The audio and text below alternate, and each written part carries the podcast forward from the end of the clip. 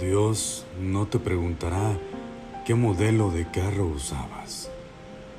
Te preguntará a cuánta gente llevaste. Dios no te preguntará los metros cuadrados de tu casa. Te preguntará a cuánta gente recibiste en ella.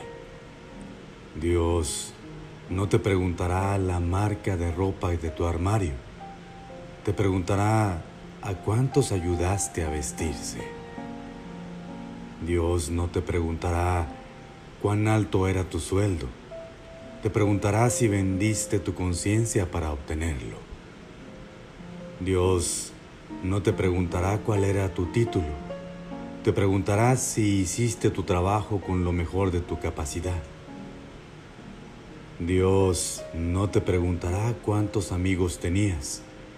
Te preguntará cuánta gente te consideraba su amigo realmente. Dios no te preguntará en qué vecindario vivías. Te preguntará cómo tratabas a tus vecinos. Dios no te preguntará por el color de tu piel.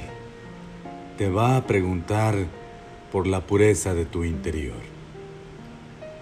Dios no te preguntará por qué tardaste tanto en buscarlo.